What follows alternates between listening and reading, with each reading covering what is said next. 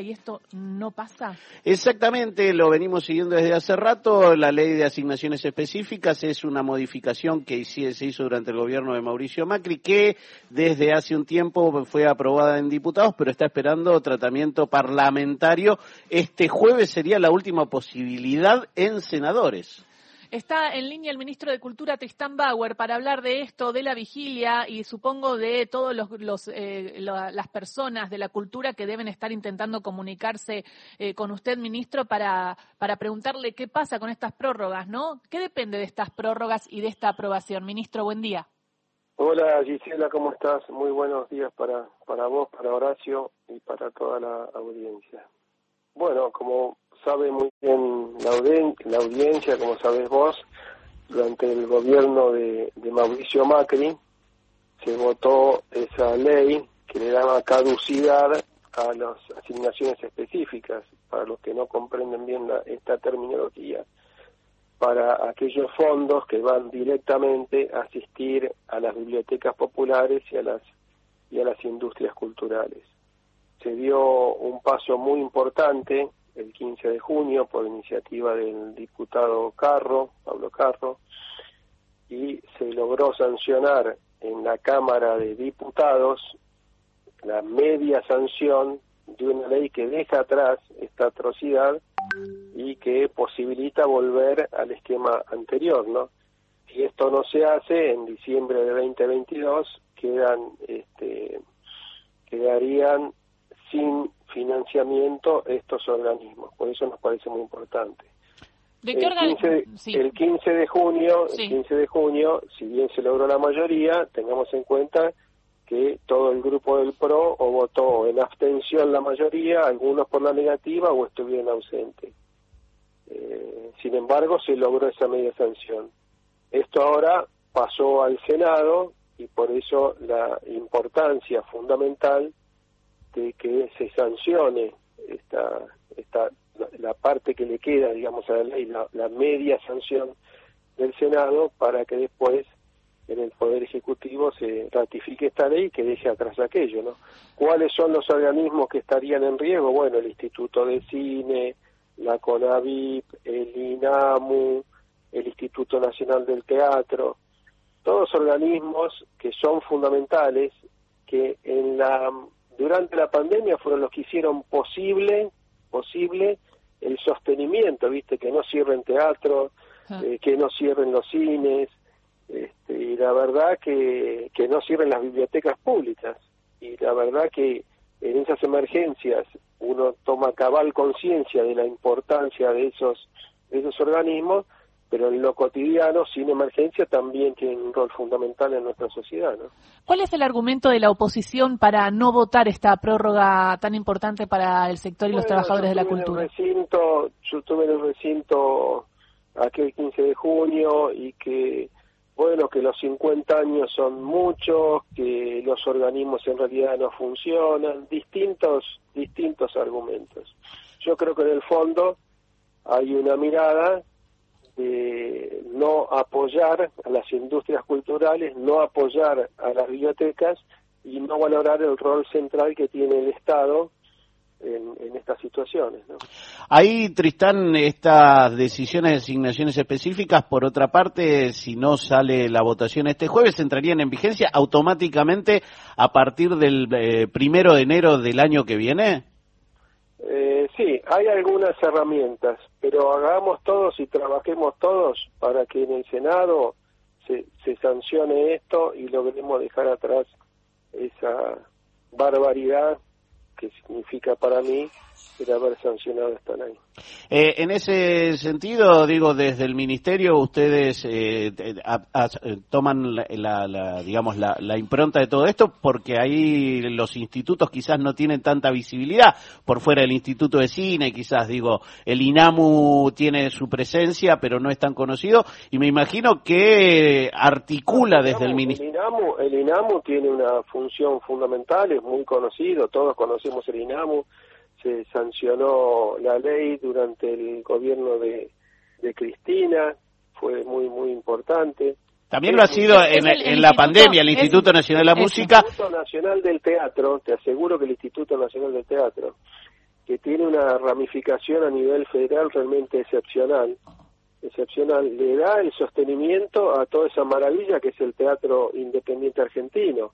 Mm. Ahora dentro de muy poco tiempo vamos a estar en, en Chaco festejando, celebrando la fiesta este, nacional del teatro en Resistencia y la estructura del INAMO es fundamental para poder desarrollar esos eventos y para poder mantener, sostener y que crezca esta red de teatro independiente. Son, son organismos fundamentales y ni hablar de la CONAVIP. No, la CONAVIP eh, en ese sentido es el espacio para, para una primera lectura de un montón de personas que de otra manera no accederían a libros. Estamos hablando de una cultura federal. Digo, eh, evidentemente todos estos institutos trabajan mucho sobre el territorio del país. Y evidentemente eh, esta, esta no aprobación y este deseo de cierto sector de la oposición se parece más a una, pongámoslo así, entre comillas, una mirada unitaria de la cultura.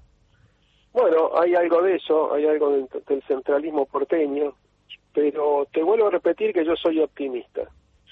Yo, así como, como era optimista en el momento que se logró sancionar en, diputados y tal vez las dificultades eran mayores, yo soy optimista de que se va a poder sancionar ahora en el, en el Senado, dar esta, esta media sanción para para poder este, darle vigencia a esta ley. ¿no? Y los sectores eh, involucrados convocan una vigilia eh, mañana a las 12 horas hasta el jueves 22 de septiembre. A mí me parece muy bien estar en alerta, estar en movilización, estar atentos.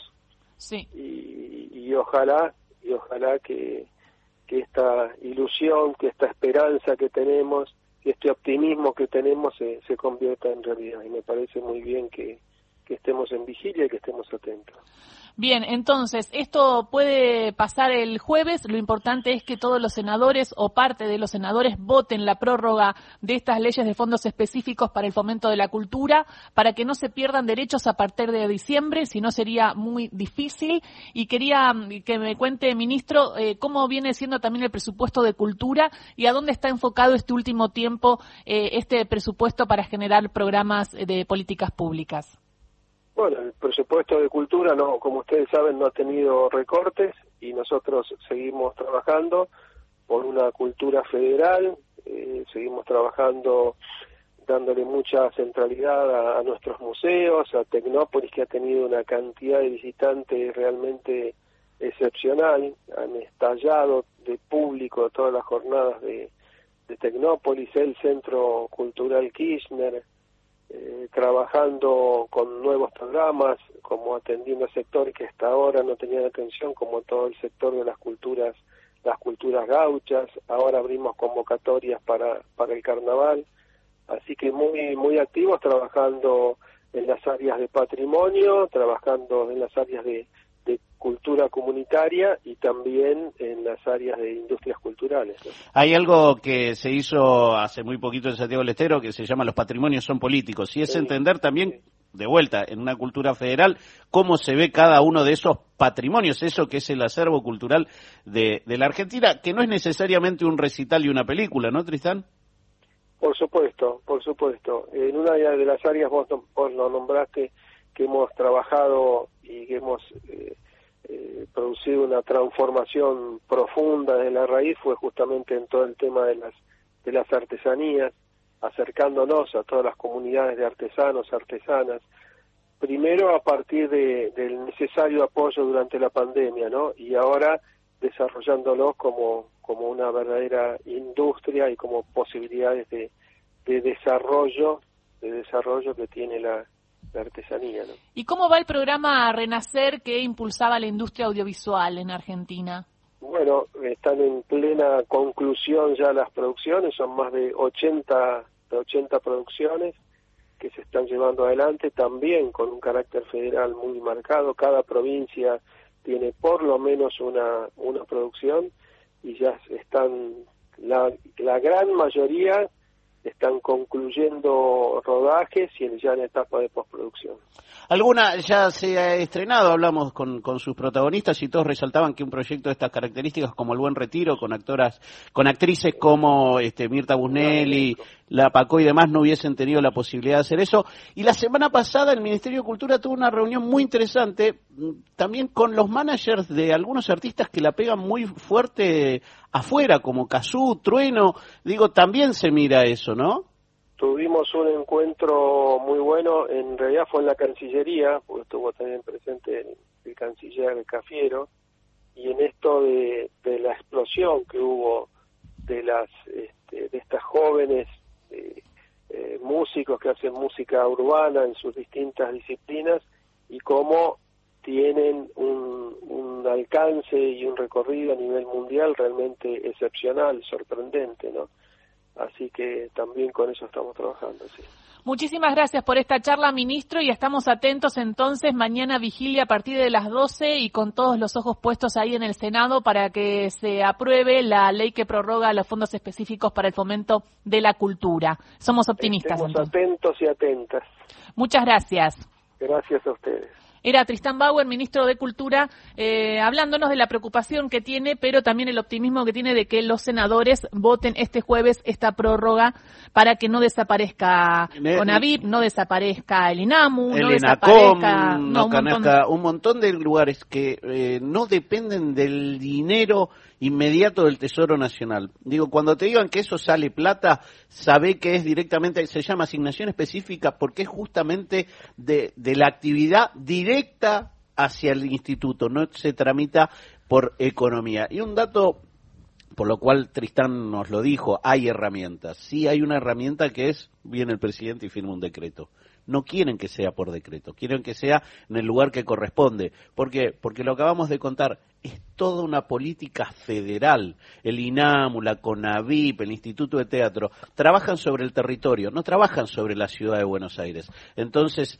eh, es una condición que un senador que representa un fragmento de, su, de su provincia, tiene que tener en cuenta, no puede dejarlo a una consideración meramente económica. Totalmente, mañana vamos a estar atentos con esto, el jueves también vamos a seguir de cerca lo que significa este proyecto de ley de la prórroga de estos fondos específicos para que no se termine con la cultura, ¿no? Esta ayuda para que la cultura independiente, el cine y todo sobreviva. Eh, vamos a